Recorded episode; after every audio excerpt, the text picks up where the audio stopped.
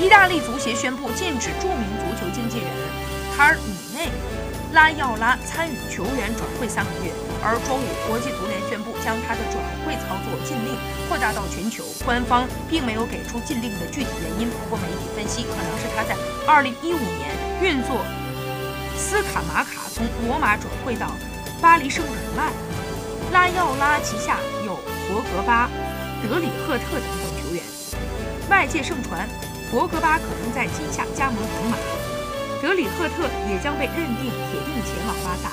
邮报认为，这些交易都会受到禁令的影响。镜报对此却持不同的看法。今夏英超转会窗口在八月九日关闭，而拉伊奥拉要在八月十号才结束转会禁令，但这并不影响球员转出。